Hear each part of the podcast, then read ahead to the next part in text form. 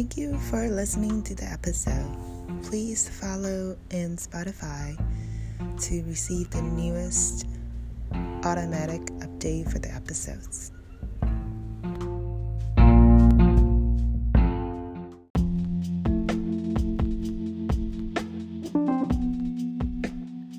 Hello, welcome, welcome to this podcast that uh, we share nutrition tips, topics we talk about, in cultural exchange. So, mostly shared my heritage of uh, Taiwanese culture and Chinese culture.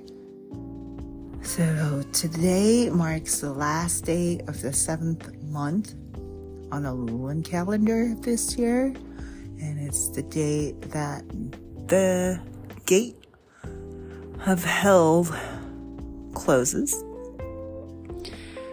And so today is going to be a big celebration. At the same time, usually you want to be very careful today to watch out for traffic and avoid risky, um, dangerous activities.